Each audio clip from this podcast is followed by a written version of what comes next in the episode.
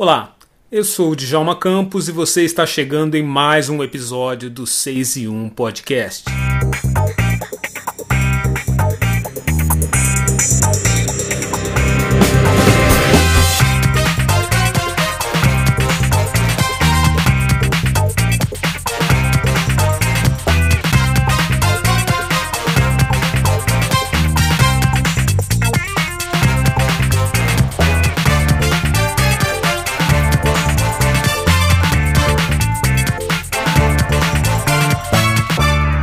Ela é uma das sommeliers mais conhecidas da cidade de São Paulo e do país. O motivo, além de seu reconhecido talento e conhecimento sobre vinhos, é o fato de ela ser uma das poucas sommeliers negras a atuar no mercado dos tintos, brancos e espumantes. E ela é profissional que está ajudando a popularizar e divulgar o vinho entre os negros. A nossa conversa nesse episódio do 6 e 1 Podcast é com Silvana Aluá, sommelier e CEO da Confraria das Pretas. Filha de pais baianos que nunca passaram muito perto das garrafas de vinho, ela se interessou pela bebida ainda muito nova, se formou sommelier e saiu em busca de mais conhecimento sobre vinhos e sobre os rótulos mais conhecidos. Mergulhou tanto no mercado de vinhos que criou uma empresa que reúne e apresenta vinhos para as pessoas negras, que é a Confraria das Pretas, que aliás se tornou uma reunião que ocupa restaurantes e espaços não apenas para falar sobre vinhos, mas também para falar de assuntos ligados ao universo universo negro e hoje reúne não só mulheres, mas também homens. Silvana é a pioneira no mercado de apresentar, também degustar vinhos junto a um público totalmente negro. Na nossa conversa, a gente fala sobre o trabalho de Silvana Luar na abertura de espaço para negros no mercado de vinhos, sobre a perseguição a negros nas lojas de vinho e o racismo e distanciamento de garçons dos restaurantes sempre que ela aparece com um grupo de negros para tomar vinhos. Claro, falamos sobre a história de Silvana com os vinhos vinhos e o aquilombamento de seu trabalho, passou a aproximar os vinhos de seu público consumidor negro. Entre conversas sobre vinhos, Merlot, Malbec e espumantes, claro, algumas dicas de vinhos interessantes para o nosso paladar, o 6 em 1 podcast orgulhosamente abre alas para a sommelier Silvana Aloar. Olá, boa tarde, tudo bem? Boa tarde, Silvana, tudo bem? Como você tá? Tô bem, tô ótima, já tô melhor da voz. Tô ficando gripada de novo, mas tô com a voz boa. O que que é? Era Covid? Não era, pior que o médico também achou que era. Eu tenho, eu tenho rinite, né, então, é, quando a gente marcou, tava começando aquele frio de maio, lembra? Aquele frio bem... Lembro, lembro sim. Aí eu, eu saí, eu fui comemorar meu aniversário à noite, num lugar fechado, e quando eu saí, peguei aquele vento, fiquei rouca. Aí a rinite. Aí agora esse tempo seco, tá me deixando com o nariz zoado, enfim, rinite, né? A gente sabe como funciona. Como é que você faz? Eu imagino que você tem uma, uma, agenda cheia de compromissos ligados ao vinho, à sua profissão. Como é que você faz quando acontece isso? Então, quando acontece, assim, é por isso que eu tenho umas meninas que me ajudam, que contribuem na confraria, mas quando acontece isso, é, eu coloco as meninas para ir no meu lugar, ou eu mesma vou, é, quando, eu, quando eu não estou com o nariz é, entupido. Se meu nariz está entupido é porque eu não consigo sentir aroma nenhum, né? E agora, agora com o Covid, eu sempre tenho que ver, né? Se o nariz está entupido, eu tenho que ver se não é Covid também. E a rinite e o Covid, infelizmente, são muito parecidos. Mas quando eu não estou conseguindo sentir aroma nenhum, aí eu, eu falo, ó, gente, estou com rinite e vamos parar, porque hoje não dá. Aí eu tenho que colocar alguém no outro lugar, para ir no meu lugar. Mas assim, quando eu sei que tem alguma coisa importante que eu realmente preciso ir, entre aspas, vamos dizer assim, eu já remédio antialérgico, toda hora tirando pó, enfim.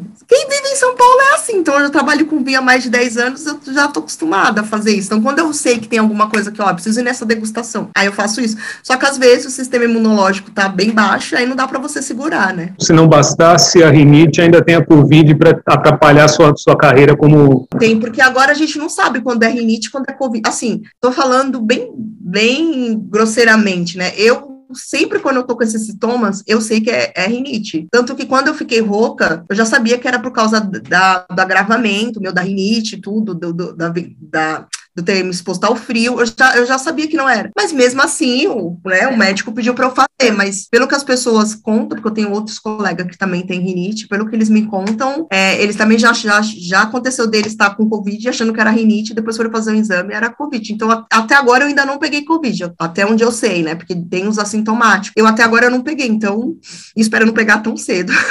Mas, enfim, é, é isso, ficar tomando antialérgico, você depender de remédio, fazer o quê? Aliás, Silvana, como é que começou a sua paixão pelo vinho? Ah, a minha paixão pelo vinho começou pelo. Você, então, você já. Eu comecei, meu interesse por vinho, eu sou a primeira da família a ter interesse por vinho. Eu não venho de uma família que é muito comum aqui entre os brasileiros, do, entre o pessoal do vinho. Você ouvia, ah, meu avô tinha uma, gostava de vinho, minha avó também tomava, porque veio lá do outro país e já tomava. Não tive nada disso. Meus pais são daqui da são, são baianos. É, nunca gostaram de vinho. O máximo que eles tomavam vinho era um vinho doce em, em épocas festiva, Natal, festa junina, Natal e festa junina, só, e para comemorar alguma coisa e olhe lá. Eu sempre me interessei por essa área de hotelaria e turismo. Então, quando eu fui fazer meus cursinhos técnicos na época, tinha área de hotelaria e turismo, e aí eu me interessei bastante por, por hotelaria. E nessa de me interessar por hotelaria, eu conheci o mundo dos bartenders também, que é uma área que eu me interessei na época, quando eu completei 18 anos. E eu fui, e aí eu vi uma palestra do Cabral, que é uma pessoa bem conhecida aqui no meio do vinho, aqui no, em São Paulo, principalmente. Era uma palestra do Cabral, ele falando sobre a profissão sommelier. Isso quando eu estava fazendo um cursinho, é, um cursinho de bartender, que era um cursinho é, de impacto social, que era um curso feito por uma empresa que estava fazendo para as pessoas de baixa renda. Eu moro na Zona Leste de São Paulo. Então, e, inclusive, esse curso era na Penha, na, no bairro da Penha. E, e eu fiz no Senac da Penha ainda na época. E aí ele, ele falou sobre a profissão profissão sommelier. Era quando ele estava colocando o que o pessoal chamava de cabralzinho no pão de açúcar. Não sei se você lembra dessa lembro, época. Lembro, lembro sim. Começou no Pão de Açúcar, porque eu falo que isso também foi muito importante, porque dali todos os outros supermercados, inclusive os mercados de periferia, começaram a colocar mais vinhos na, nas, suas, é, nas suas gôndolas. Então ele estava falando sobre os, os cabralzinhos que ele estava fazendo, e eu achei super interessante, e eu fui atrás, na época eu tinha 18 anos, eu fui atrás na época, só que aí a realidade, o choque de realidade veio, que eu estava fazendo um curso que era totalmente gratuito, que era um curso que era dado por uma empresa famosa de bebidas, de destilados, de de, bartender, para formar bartenders. E quando eu fui ver o preço de um curso de vinho no Brasil, falei, meu Deus, não tenho condições de. Quanto custa, isso. Silvana? Está na faixa do quê? Dos 5, 6 mil reais? Mais?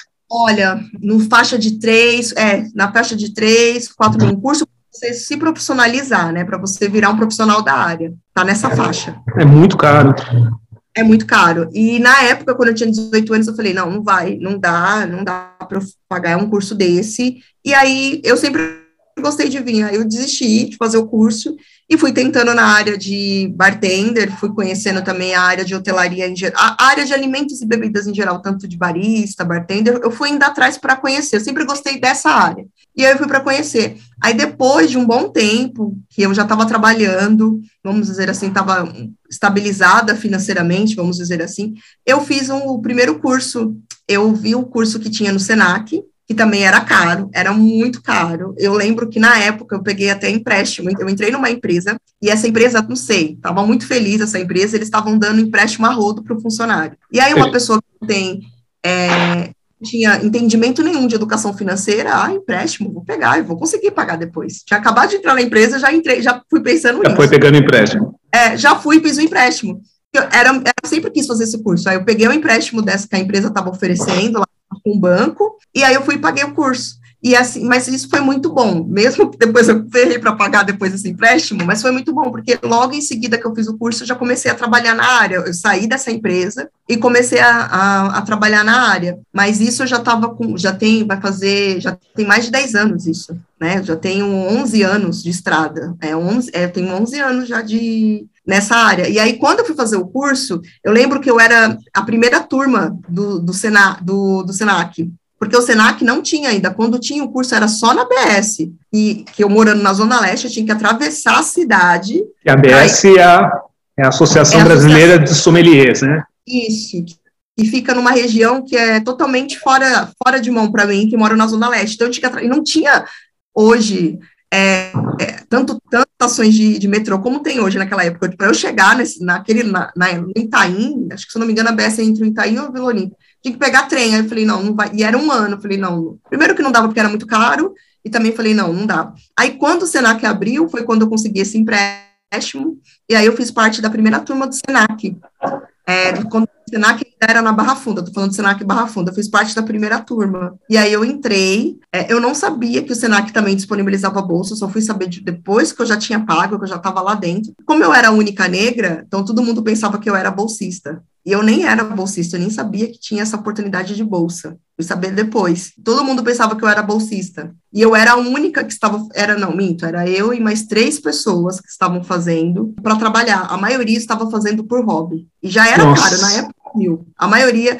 era, era advogados, eram médicos. Eram apreciadores de vinho, né?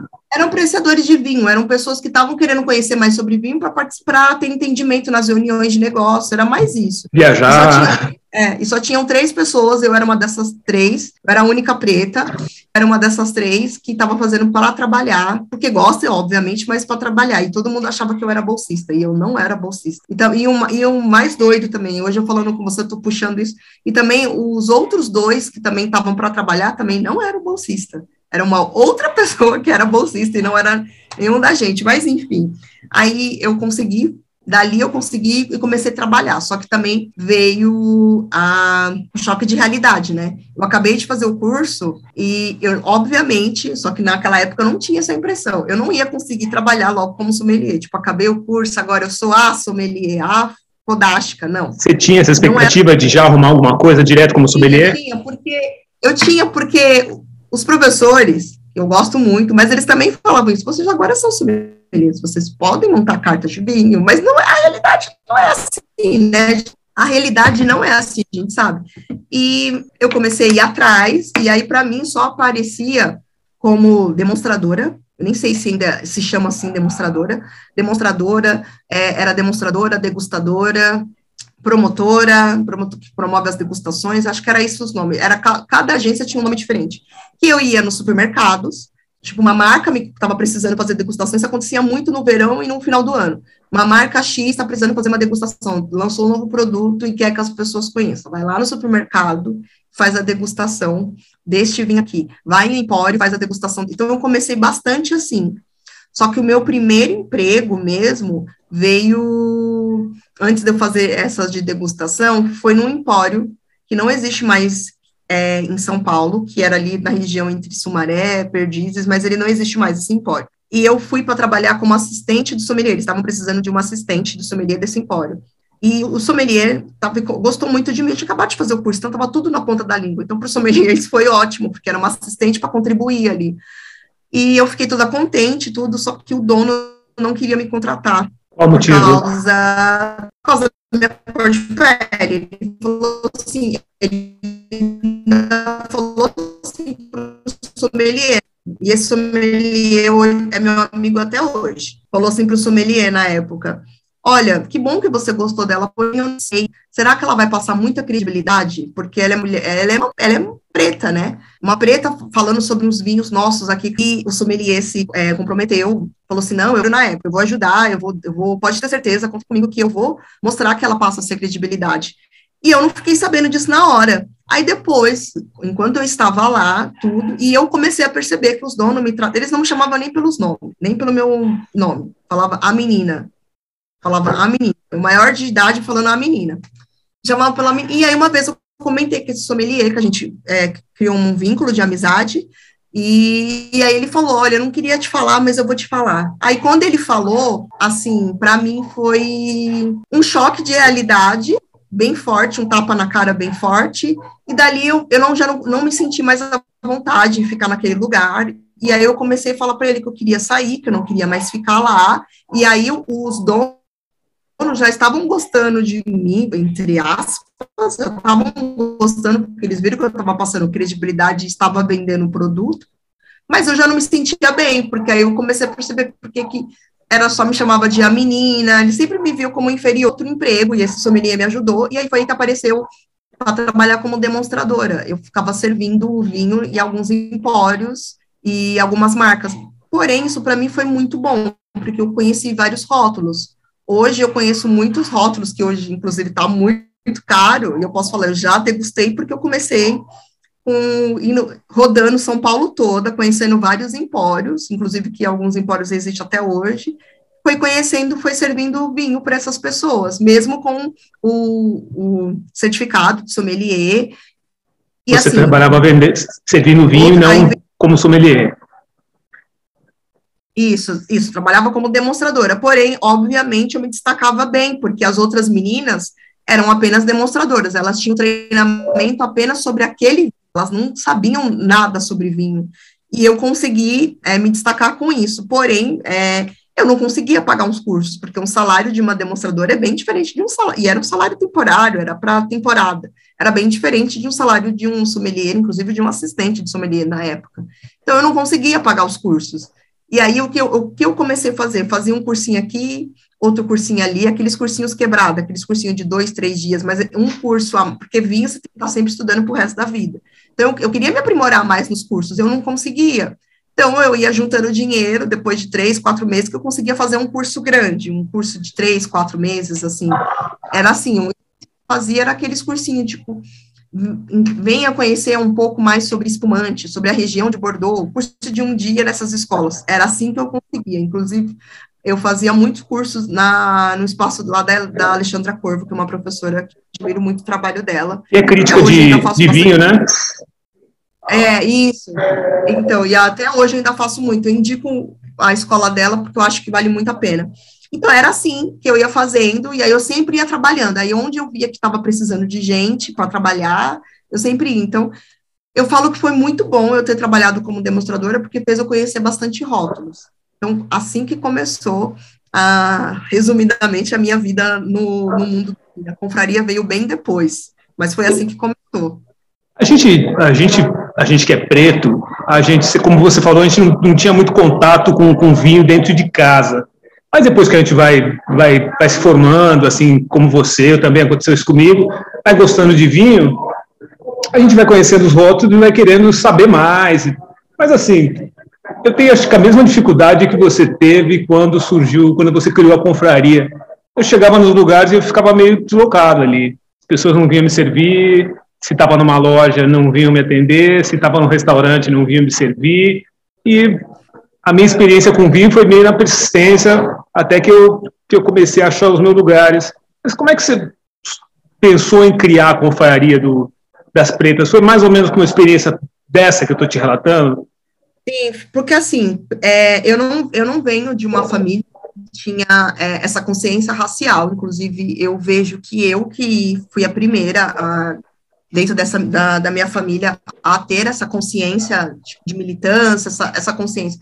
Os meus pais, eles sempre deixavam claro assim para mim, é, enfrenta, em, enfrenta o racismo, eles sempre deixavam isso bem claro para mim. Porém, eles têm uma outra percepção, uma outra vida que eu estou mostrando para ele que enfrentar o racismo do jeito que eles achavam que eu ia conseguir não era tão fácil assim não, porque quando eu chegava na época da escola falando, olha, aconteceu isso, Aí eles falavam, não, enfrenta, mas é, era totalmente diferente do que, do que é hoje, né? O, a gente não tinha tanto essa ajuda, essa contribuição, e meus pais não tinham esse conhecimento que eu estou passando para eles hoje, né? E assim, a confraria, ela veio quando eu comecei, eu gosto de falar sempre isso, me aquilombar, até a minha consciência, comecei atrás, foi quando eu, eu comecei a ter essa consciência depois que, que eu comecei a frequentar esses lugares, esses espaços, eu comecei a ter essa consciência depois que eu comecei a frequentar esses espaços de, de quilombos urbanos, conhecer outras pessoas pretas que já tinham esse conhecimento dentro da, da militância, que foi que eu, quando eu comecei a ir nesses lugares, eu comecei a falar, eu criei uma amizade com essas pessoas e comecei a falar com eles assim, ah, eu trabalho com vinho, eu sou especialista em vinho, eu estudo sobre vinho. Aí as pessoas falavam assim para mim: Nossa, que legal, eu sempre tive vontade de conhecer mais sobre vinho, porém, quando eu vou nos lugares, é, o segurança está me seguindo, ou o garçom, sempre quando eu peço num restaurante X, o garçom pergunta, é, eu peço um vinho, é comemoração de aniversário, de alguma coisa, aniversário de namoro, de casamento, e a pessoa, não, eu só quero experimentar esse vinho X do valor X, porque, né, para você tá pedindo um, um vinho, um vinho assim, caro, tá, é, um preto, está comemorando alguma coisa. enfim.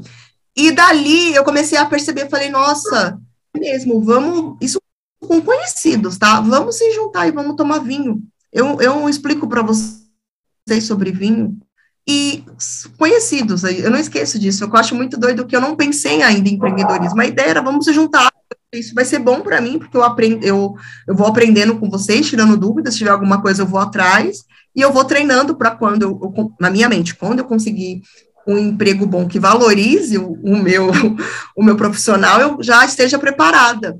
Já está bem afiada. Né? Começou, é, ali, dali começou os encontros, eu, e eu fiz de uma forma muito singela, assim, falei assim, aí o pessoal falava assim, ai, mas vinho é caro, eu falava, não, já tem vinho no mercado, até de mercado de periferia, e aí eu comecei assim, vamos, cada um leva um, uma garrafa de, de, uma determinada uva. Onde eram esses, esses, encontros, inicialmente, onde eles eram?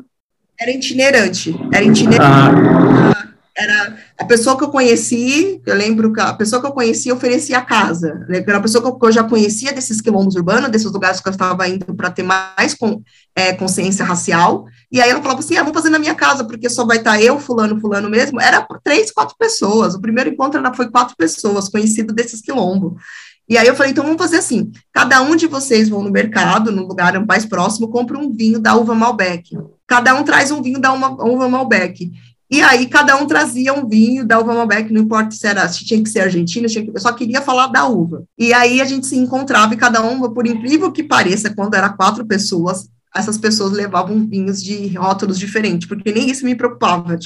Eu só queria falar sobre... o rótulo. É, e se era de rótulos diferentes, porque aí eu queria, isso foi ótimo, eu comecei a mostrar para ele, tá vendo? É da mesma uva, porém a região é diferente, o vinho é diferente, a, a, vocês vão ver a mesma característica da uva, porém vai ter coisas aqui que vocês vão ver que é diferente, mesmo sendo a mesma uva, ou mesmo sendo da mesma região e tal. Dali eles foram conhecendo, foram conhecendo o Malbec, aí dali eu, eu, fui explicando sobre as uvas, sobre a região. Só que eu, ainda muito condicionada aos encontros de confrarias brancas, porque eu, eu cheguei a fazer parte de uma confraria branca, inclusive, que foi dos alunos, quando a gente se formou, eles montaram uma confraria, e nos primeiros meses até que deu certo, mas depois o pessoal foi, cada um foi para o seu canto, não, a gente não conseguiu mais fazer. E eu lembro que quando eles faziam, eu, eu morria de medo deles fazerem algum restaurante muito caro, porque era, era um encontro, a gente ia em lugares onde não cobrava rolho, mas a gente pagava pela comida. Então eu sempre ficava com medo deles cobrar um restaurante caro. E graças a Deus eles tinham essa consciência que eu não tinha dinheiro, então eles não iam em restaurante muito caro. Então eu queria fazer do mesmo jeitinho que eu aprendi o que é uma confraria e eu fiz. E aí eu cheguei e falei assim, então vamos fazer aqui na sua casa, aí a gente vai, cada um traz um pratinho para a gente fazer, para harmonizar com essas comidas aqui. Só que assim, não tem como, é, na minha inocência naquela época, vamos colocar aqueles, aqueles pratos europeu típico para harmonizar. Não tinha como, a gente não tinha condições de ficar comprando esses pratos, e não eram os pratos nossos do dia a dia. Então a gente começou a levar nossos pratos do dia a dia. Isso para mim foi um, um laboratório, porque foi ali que na raça mesmo fazer essas harmonizações, porque Bacana. era a comida que a gente, a gente, era a comida que a gente tinha naquele momento e eu já fazia as harmonizações ali na hora, eu falava, isso aqui não ficou bem, isso aqui ficou bom, enfim. Então, assim, e a dali eu comecei a perceber, e aí eu comecei a falar, eu comecei a falar muito sobre Europa, Europa, Europa, porque o vinho, infelizmente, a gente tem essa informação, né, inclusive nas escolas a gente aprende isso, né, que o vinho vem muito da Europa, Europa, Europa, e aí e eu batia de frente, porque eu estava com um grupo de militantes ali comigo. E aí eles que, me questionavam, né? Mas como assim é da Europa? Mas como ah, assim, velho mundo? É, e, e, como assim, velho mundo e novo mundo? Aí a minha ficha, por isso que eu falo que é, o meu aquilombamento não veio de livros, veio do encontro com a galera preta. Porque aí eles, minha ficha foi caindo. Como assim?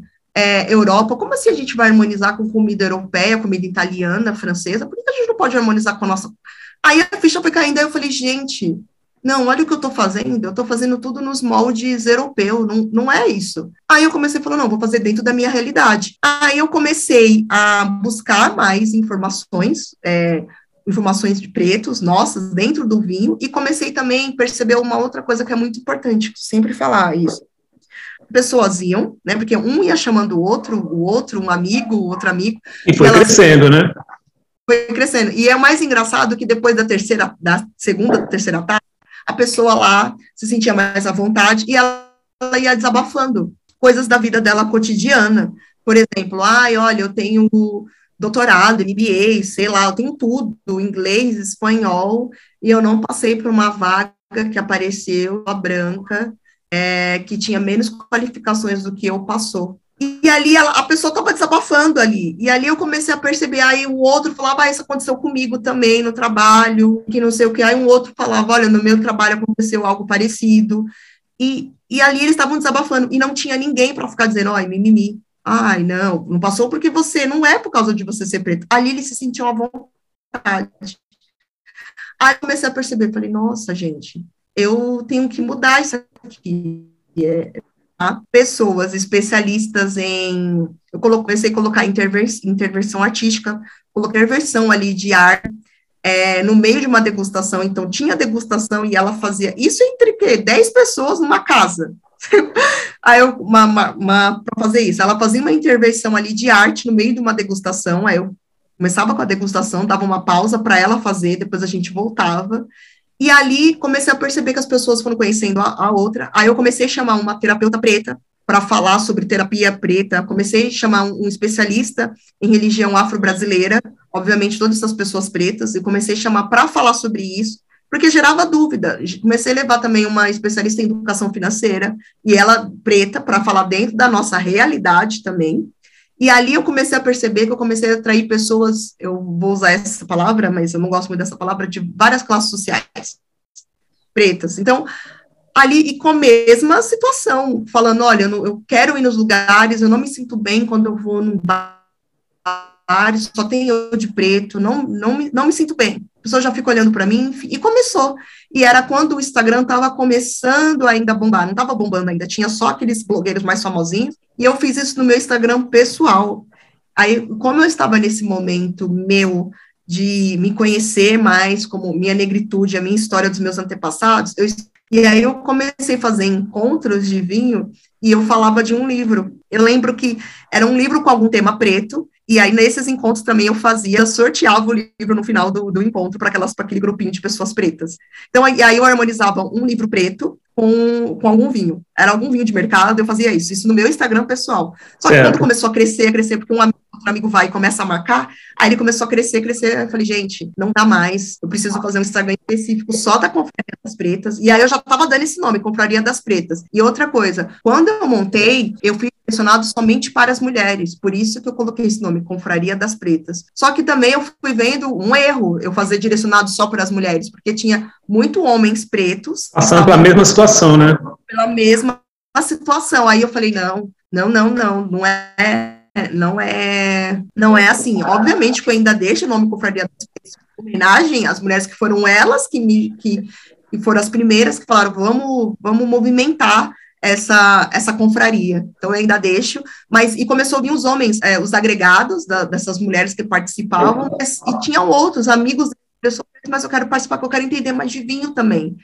E dali começou a crescer, aí eu montei sua página, e aí eu comecei a ver que era um negócio, e comecei a ir atrás como negócio. Eu tenho esse grupo que está comigo até hoje. Hoje esse grupo está em torno de 20 pessoas. Eu ainda me encontro com eles. É, sempre a gente se encontra só nós, essas 20 pessoas, para fazer a degustação, do nosso jeitinho para a gente sentar e conversar. A gente sempre faz isso. E, porém, é, eles são os únicos que eu ainda faço dessa forma, porque é, eu, por carinho que eles estão comigo desde o começo, né? Vai fazer esse mês, a confraria faz cinco anos. Então, eles estão comigo desde o começo. Então, eu ainda tenho eles, mas hoje eu já faço os encontros da confraria totalmente diferente do que eu, do que eu fazia daquela época. Hoje, hoje a gente já faz tudo. Hoje os encontros reúnem quantas pessoas e onde, onde acontecem esses, esses encontros? Já falando então, já é encontro em restaurantes, né? pandemia, né? Isso. Aí, antes da pandemia, eu fazia esses encontros, comecei a fazer, eu fazia esses encontros em, em restaurantes. Era restaurantes pequenos, não era restaurantes. É, é, eu comecei em boteco porque eu queria, era a galera preta que não tinha dinheiro, e eu ainda estava convencendo uma galera que também, tipo, ah, vinho é coisa de rico, vinho é coisa de branco, não, não dá, é coisa de gente que não, não que, que, que, não quer pagar, por, que falava assim, ah, não, é muito caro, eu não tenho condições, eu fui mostrando para essas pessoas, ó, oh, não é assim não. Aí eu fui chamando uma especialista em Kemet para falar sobre o vinho lá de Kemet, para gente, e, e aí eu fui também mostrando mostrando, ó, em mercado você consegue vinho, vinho mais acessível, e eu, então assim, eu comecei fazendo em boteco, fechava boteco falava assim, ó, a gente vai usar a sua comida, eu vou trazer os vinhos, a gente vai trazer a nossa própria taça, porque eu fazia assim, eu fazia a galera levar a própria taça, e era tudo de graça, tá? A minha ideia era só juntar essa galera para eu aprender, isso nos primeiros anos, para eu aprender, porque eu queria, eu queria aprender a falar com o público, para quando alguma empresa na minha mente me contratar, tá afiada, era essa a ideia. E era tudo de graça os primeiros anos. E aí começou a crescer, eu falei, gente, já não dá mais, vamos começar a fazer, tratar ela como um negócio, vocês vão continuar comigo, nosso encontro separado, e eu vou fazer os encontros pagos. É, e eu vou fazer os encontros pagos. E aí eu falava isso para eles, e aí eles chegavam para mim e falavam assim: Não, tudo bem, eu quero indicar um amigo para participar. Eu falei, então ótimo. Mas assim, eu fazia em vários restaurantes. Aí eu comecei a fazer em restaurante de comida africana, aí eu comecei a fazer em alguma padaria, algum boteco. Essas adegas na Zona Leste, que, era, que agora está muito comum, essas adegas de Zona Leste, aquelas que vendem pinga, eu cheguei a fazer até uma dessas. E as pessoas levavam vinho, é, vinho fino, e eles só tinham vinho de mesa para vender, e a gente, nosso vinho fino. E a gente só comia a comida deles. Eu, isso foi muito bom. Aí, em 2019, é, em 2018, 2000, em 2018 eu comecei a ver que isso era uma, era uma. Ela começou em 2017, e aí em 2018 eu tava vendo, falei, gente, eu preciso começar a ganhar dinheiro com isso. E, e aí em 2018 eu tava trabalhando, e eu procurando, eu sempre trabalhei na área de vinho, trabalhando em vendas, sempre, eu nunca trabalhei com área de serviço, mas sempre trabalhei na área de vendas. Sempre fiquei atrás de um balcão vendendo vinho, vendedora de vinho. E aí eu tava trabalhando em, 2000, em 2018, eu comecei a ver que era um, uma boa, era um bom negócio, mas eu não tinha conhecimento nenhum, sempre trabalhei em CLT na minha vida. E aí, em 2019, eu fiz meu primeiro evento pago da conferência, que era o rolê do vinho. E as pessoas começavam a falar assim para mim, Silvana, você tem que ter, você tem que levar a gente nesses bares de vinho, porque eu vou nos bares e as pessoas não ficam me olhando assim, tipo, ah, essa neguinha. Enfim, direto eu vi esse tipo de comentário. Eu falei, vamos fazer a gente, vamos fazer uma excursão, eu vou levar todo mundo. E aí eu fiz meu primeiro rolê do vinho, que é o que, que era o rolê do vinho?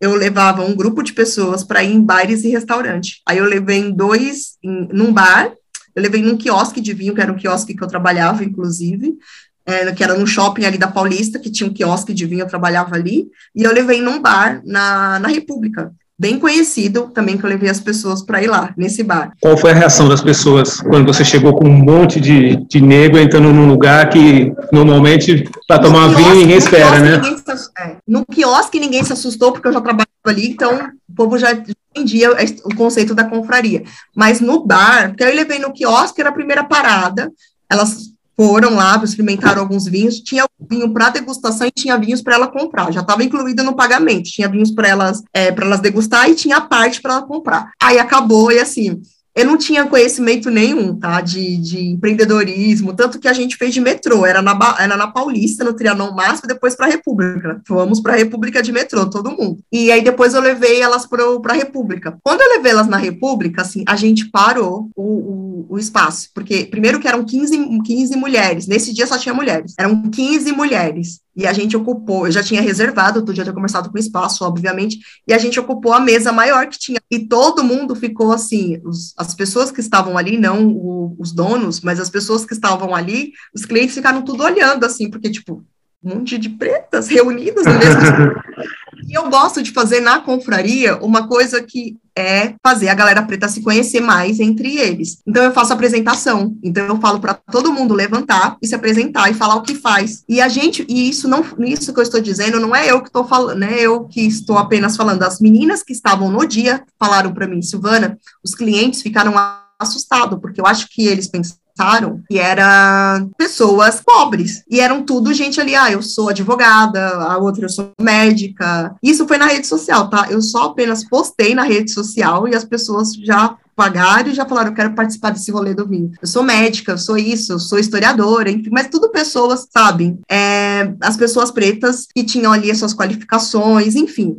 ali percebi que, ali eu percebi que as pessoas ficaram um pouco assustadas dos clientes, ali dia foi muito bom, porque as meninas se conheceram, é, fizeram seus network, e até hoje elas têm amizade, essas meninas têm amizade, e elas foram minhas primeiras clientes. Aí dali eu conheci uma pessoa, e é a Verônica, inclusive, ela chegou para mim e começou a dar várias ideias. Ela falou assim: por que você não faz um encontro assim? Por que você não faz um encontro assado? Eu falei, gata, peraí, não é assim. Eu sou assalariada, eu é eu sozinha que movimenta essa confraria. Aí ela falou assim: não, mas peraí, eu vou te indicar uma pessoa. Aí ela começou a me indicar para essas pessoas que ajudam, que contribuem com essas pessoas, esses microempreendedores. Além do Sebrae, mas tem essas pessoas que te ajudam, né? A, a como você movimentar isso. Ela começou a me indicar essas pessoas pretas e eu fui atrás disso, de fazer aceleração. Aí foi aí que eu fui entender mais sobre. Um negócio. É, como um negócio negócio, porque aí realmente, sem fazer umas coisas mal feitas. É, e aí eu comecei a entender mais, aí, só que aí eu, aí eu, eu consegui, inclusive, um investidor em 2019. Aí falou assim: ah, isso já era no finalzinho de 2019, veio 2020. 2020, eu entrei de férias do meu trabalho, e, e aí eu já estava já planejando, né? Tipo, vou, porque eu, a minha ideia era continuar trabalhando e os finais de semana eu fazia. E nos finais de semana, apesar de eu trabalhar no shopping, era quando a gente folgava. A gente folgava um sábado ou um domingo. Então, pensei, esses dias que eu vou folgar, eu vou fazer os encontros da confraria. E, e aí veio o Covid, eu já tinha planejado, eu consegui um investidor, eu já tinha feito todo um planejamento. A gente ia fazer vários encontros com, em, em vinícola tal, aí veio o Covid. Aí eu falei, meu Deus, aí ferrou tudo, porque eu pensei, veio o Covid, o shopping fechou, que foi naquela época que o shopping fechou, o, a dona do espaço ficou bastante preocupada, com como ela ia conseguir manter a gente com o shopping fechado, porque o shopping tinha dado previsão de quando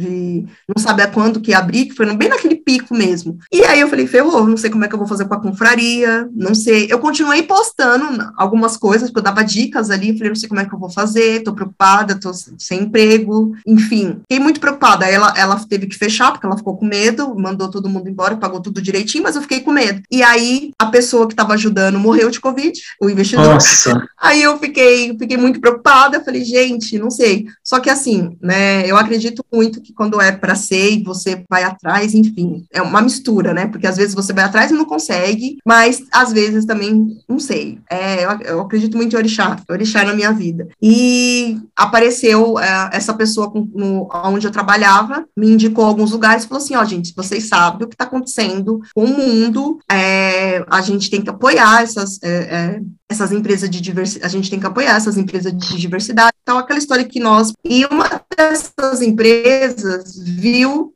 alguém, uma, uma outra pessoa preta comentando da confraria no Twitter. E eu nem tenho Twitter, só tenho Instagram. É realmente legal, gente, degustação de vinho. E elas fazem degustação de vinho. E aí, é, essa empresa, uma, a empresa, uma empresa grande de vinho entrou em contato comigo perguntando se eu gostaria de ser de falar dos vinhos deles enquanto eles me pagavam. Então, para mim foi ótimo naquele momento, porque eu falei, gente, eu não vou ficar, não vou ficar sem dinheiro. Então, Aí, come, aí começou a cair a ficha, porque eu comecei a ver os encontros que as pessoas estavam fazendo online. Eu falei, gente, eu vou fazer meus encontros online. Eu vou tentar fazer encontro. No começo eu tive, eu tive um pouco de resistência, assim, eu falei, ah, mas eu não sei se vai dar certo fazer um encontro online. Não sei se isso vai ser bom. Começou a abrir, não, não sei se você lembra, na época, o Meet estava aberto, né, para todo mundo usar. Aí eu falei, vou começar a fazer encontros online conhecer outras pessoas pretas, e aí a, aconteceu aquilo também que a gente sabe que, que, que aconteceu com George Floyd. A Justiça dos Estados Unidos condenou mais três ex-policiais por participação no assassinato de George Floyd em 2020. Os ex-policiais de Minneapolis, Tou Chow, J. Alexander Quang e Thomas Lane presenciaram a ação do colega Derek Chauvin, que resultou na morte de George Floyd. Em maio de 2020, Floyd foi sufocado no chão, com Chauvin pressionando o joelho sobre o pescoço da vítima. Outros dois fardados ajudaram a imobilizá-lo e outro manteve as pessoas afastadas. E aí veio uma coisa que eu sempre gosto de falar, a hipocrisia também, porque aí todo mundo começou, olha, preto consome, né? Acho que uma descoberta para a humanidade, né? Principalmente para o brasileiro. É, foi uma descoberta, porque do que do que, que eu vi as pessoas marcando eu, tipo, olha, eu tenho a minha os brancos, né? Eu tenho a minha conhecida preta, que ela é especialista em vinho. Eu tenho fulano que é jornalista, sabe aquelas coisas assim que você fica, meu Deus do céu, aí veio essa hipocrisia. E essa hipocrisia não aconteceu só no Brasil, aconteceu no mundo todo. E aí veio essa hipocrisia toda, aí todo mundo começou a olhar, né, essas empresas também começaram a olhar com outros olhos também, começaram a olhar com outros olhos, aí teve uma pessoa que falou da confraria no Twitter, que eu já estava começando a fazer uns encontros é, online, é, bem, bem esporádico, assim, uma coisa bem de graça, totalmente de graça, para quem... E a ideia desses encontros era realmente para pessoas que estavam passando pela mesma situação que eu, porque eu fiquei apavorada com esse, com a pandemia. Eu não, eu ter ficado em casa, de eu fiquei, tá é, eu, eu, perdi o, eu perdi o emprego, né? E eu moro com a minha mãe, que é uma idosa. Então, assim, não cheguei a passar por necessidade financeira, nada disso, mas eu fiquei um pouco apavorada porque eu perdi o emprego e fiquei também apavorada com essa, essa pandemia. Eu não conhecia nada e eu ficava só vendo as notícias que passavam na TV, então eu fiquei muito apavorada. Fiquei muito apavorada. E aí eu comecei a ver as pessoas que estavam na rua, e aí a gente começa a enxergar, né, que é outras pessoas pretas que estão passando por aquela situação. Eu comecei a ver quem estava passando por situação financeira terrível, e, e tinha muitas outras pessoas pretas que também estavam nessa situação de ficar triste, doente, de ficar vendo isso. É, obviamente que não era só as pessoas pretas, mas eu estou falando no contexto das pessoas pretas. E, e aí eu falei, gente, vamos começar a fazer um encontro só nós, só entre nós, para a gente também é, mudar um pouco o nosso, o nosso pensamento. Arejar a cabeça, ver as coisas de outro jeito. Era essa palavra que eu tentando, arejar a cabeça, enfim. E aí eu comecei a fazer esses encontros, e uma pessoa comentou desse encontro, e era bem naquela época, eu não estava mais aguentando daquela, daquele negócio, é preto ou negro? e eu ainda ainda brinquei ainda, eu ainda falei assim, gente, se vocês estão cansados de ouvir é preto ou negro, e quer, não quer mais, quer conhecer outras pessoas pretas, venha participar desse encontro. E era de graça esse encontro, é, que eu fiz online. Eu falei assim: eu pego uma garrafa de vinho e vem aqui conversar com a gente. Era, era esse o intuito. Vem aqui conversar com a galera preta. Era esse o intuito. E, a, e através disso eu fui conhecendo outras pessoas pretas de outros estados que também mexem com vinho. Enfim, outras pessoas que também gostam de vinho, enólogo, uma enóloga que eu conheci, outros sommeliers, enfim, vendedores de vinho preto. E ali eu, eu fui conhecendo essas pessoas e eu comecei a fazer os encontros e aí as empresas, come... as empresas viam alguém falando de mim, uma pessoa X falando de mim na, na internet e foi atrás. Aí veio falando assim, ó, você não quer é, é, fazer uma parceria conosco? Dali começou a entrar um dinheiro e eu já estava preocupada, porque eu só tinha o meu dinheiro guardado, que eu ia investir na confraria, e o dinheiro do investidor que já era. Aí começou a entrar o dinheiro e eu falei assim, opa, então eu vou conseguir movimentar de novo a, o, a confraria, eu vou conseguir movimentar online, mas eu vou conseguir. Só que aí eu não, eu não quis cobrar. Eu falei assim, tudo bem, eu vou fazer os encontros, eu vou falar... Por que, que você não quis cobrar, Silvana? Porque a galera preta foi a, foi a galera que foi a mais afetada nessa pandemia. Então, eu fazer um encontro cobrado, eu acho que não ia ter, não ia ter nexo. Porque era a galera que estava mais sendo cobrada financeiramente, é o que eu quero dizer. Foi a que mais se ferrou financeiramente. Então, como é que eu ia fazer um encontro cobrado, sendo que o mental desse povo, eu falo mental porque eu estava nesse, nesse estado, o mental desse povo não estava bom. Então, eu falei assim: não, vou, eu vou falar do vinho de vocês, vou oferecer, porque também aumentou o consumo de vinho. A gente sabe que aumentou nessa pandemia que estava todo mundo em casa, então aumentou o consumo de vinho e aumentou esse consumo de vinho na pandemia, e eu falei assim, eu vou falar do encontro de vocês, eu vou falar de um vinho X de vocês em cada encontro, mas eu não vou cobrar para as pessoas participarem, porque tinha gente ali que não tinha condições naquele momento de comprar um vinho porque estava preocupado, porque estava desempregado, mas queria, queria apenas entrar para conhecer, né, para conhecer, para conhecer gente nova. E aí eu comecei a fazer isso, só que aí as pessoas, elas faziam questão de comprar para entender um pouco mais. Elas tinham um dinheirinho ali, elas iam, compravam, enfim. E eu comecei a fazer os encontros. Inclusive, eu tenho encontros ainda até hoje. É que agora eu vou voltar agora nesse segundo semestre, que eu dei uma parada esse ano, ainda não fiz, mas eu tenho encontros até hoje. Cobro, não cobro, co ah, eu faço para um 20x. Também encontros que eu vou fazer. A,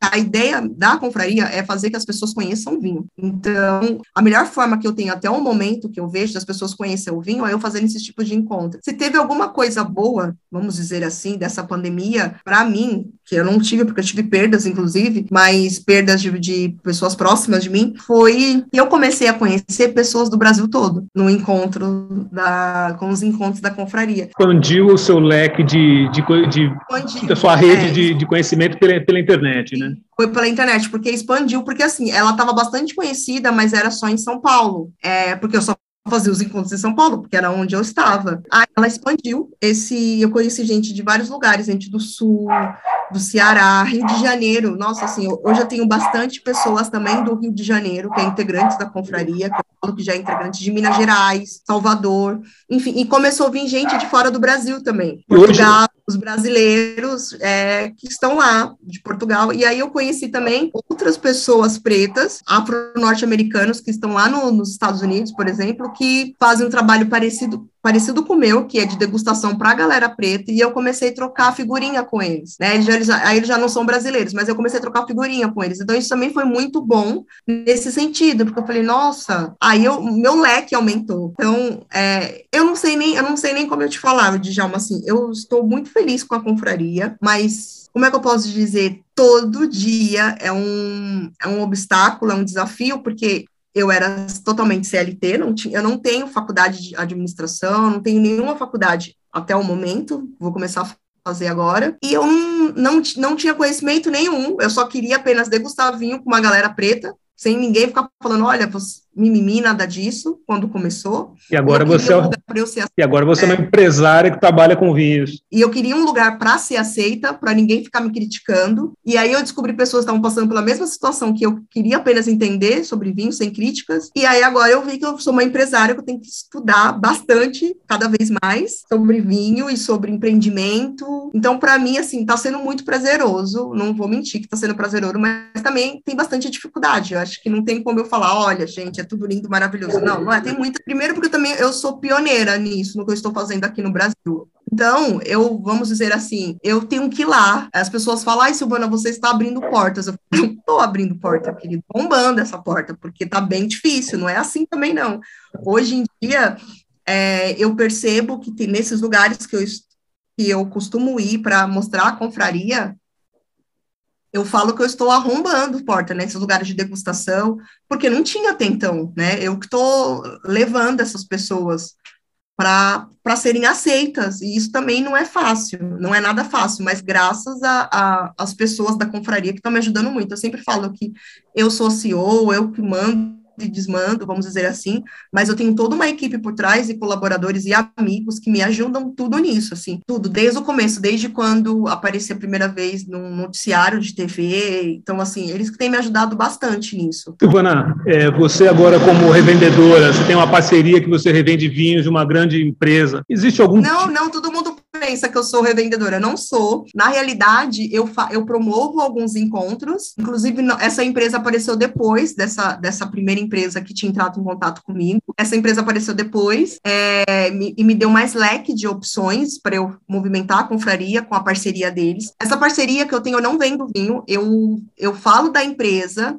Entendi. eu ofereço clube de assinatura da empresa e faço encontros eu posso fazer os encontros nesse espaço dessa empresa, mas eu não vendo o, os vinhos deles. Sim. Mas sim, eu indico os vinhos dele, porque ali é, os e-commerce é, melhorou bastante a deixar o vinho mais popular, porque assim, hoje eu consigo com os e-commerce fazer pessoas que moram numa região onde alguns lugares não chegam, e o, o, o e-commerce, por fato de ter essa logística de, de distribuidora, chegar eu consigo levar em lugares onde outros lugares, outro, ou importadoras pequenas, por exemplo, não ia chegar, entendeu? Entendi. O que eu ia te perguntar é o seguinte, é, se, se por meio dessa, dessa parceria, dessas, dessas indicações, você tem como saber quais são os tipos de vinho que nós negros gostamos mais, que a gente consome mais. Tem isso?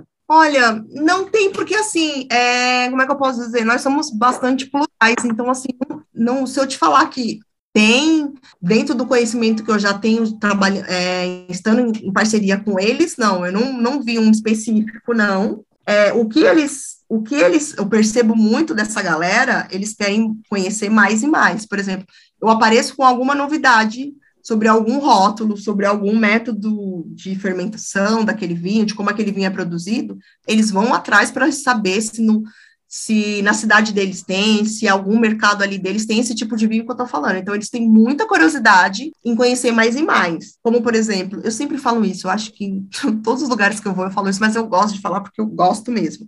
Eu, particularmente, amo muito Jerez. E Jerez, você não encontra até o momento menos de reais no Reis. Eu gosto muito de Reis na, na página, nas reuniões, e as pessoas, elas estão indo atrás para conhecer Reis, e elas gostaram muito de Rereis, mas é, como é que eu posso dizer? Não é um vinho ainda que é acessível, ele não está em todos os lugares, infelizmente. Então, mas eu, eu já fui procurar aqui no meu bairro se tem, qual importadora que tem, quem traz. E é uma coisa que eu percebo isso, não, eu estou falando do Rereis, porque é meu queridinho, mas não só com o Rereis, com outros, é, com outros vinhos que eu falo, por exemplo, vinho laranja, olha, vinho verde, que muita gente não conhecia, que pensava que o vinho verde era da cor verde, e eles foram atrás para conhecer mais. Então, assim, isso para mim é, é muito interessante. Mas agora, se eu falar que tem um específico que a galera preta gosta, até o momento eu, não, eu desconheço isso, viu? E, Silvana, eu estava conversando recentemente com uma empresária que também é enóloga de uma vinícola da África do Sul. Ela é uma mulher negra que dirige uma vinícola e produz vinho lá estou até para marcar de conhecer. Você também pretende, em algum momento, passar para produzir vinho? Tem, tem alguma expectativa de você também produzir vinho? Esse... Não, não, não. Não, é isso aí eu quero deixar para as enólogas mesmas, porque elas estudaram para isso.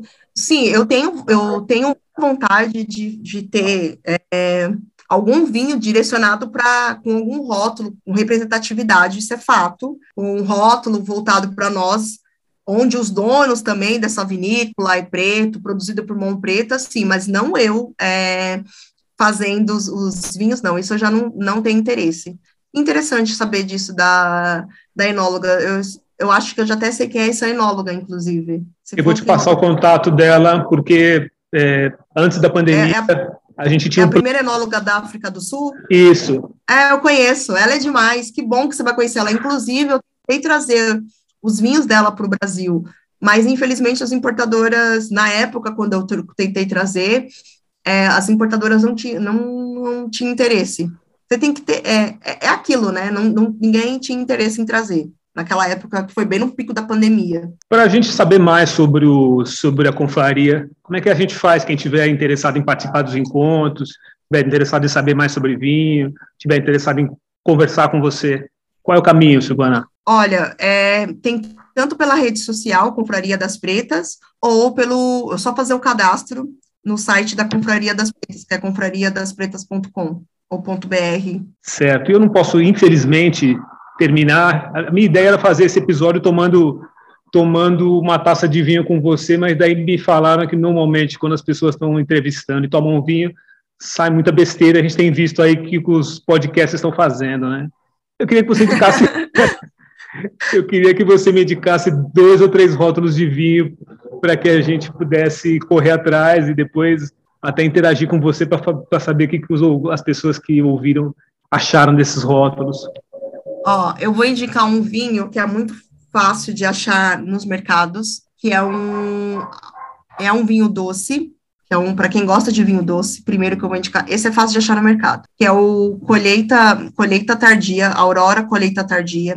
É um vinho muito fácil de achar no mercado. Para quem gosta de vinho doce, eu recomendo. É, é, um vinho que eu falo que ele é a própria sobremesa. Não precisa harmonizar com nenhum outro doce junto, mas para quem quiser pode harmonizar com algum com algum outro vinho, é, ou com algum, desculpa, com algum bolo, bolo de chocolate com esse vinho eu recomendo. É, olha, outra coisa que eu também recomendo, até para quem gosta de gorgonzola, harmonizar um, um, um, vinho doce com gorgonzola também é um vinho que eu recomendo bastante. Olha, nunca tinha pensado nisso.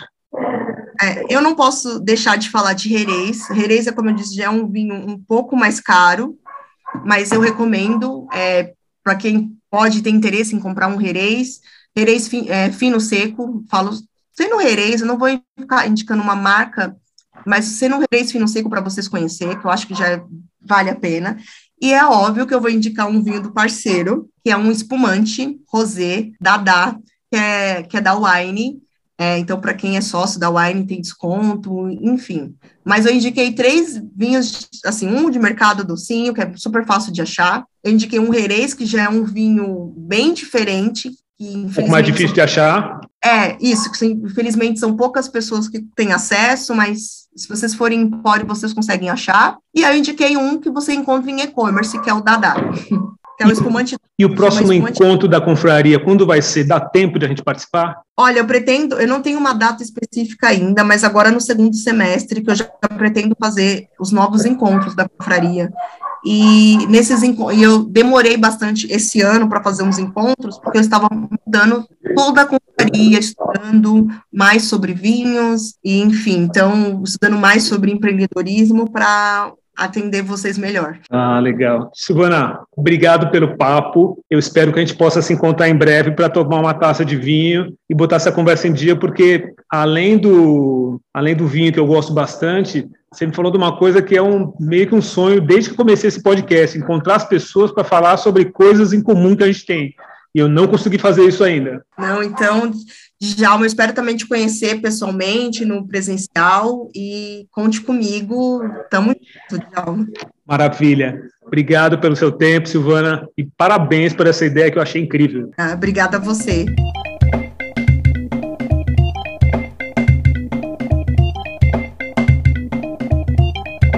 Este episódio do 6 e 1 Podcast contou com o áudio da TV Cultura sobre a morte de George Floyd. Se você quiser ouvir outros episódios do 6 e 1 Podcast, acesse seu tocador de podcast favorito e ouça outras entrevistas bem bacanas que a gente já produziu. Eu sou o Djalma Campos, um grande abraço e a gente se vê por aí.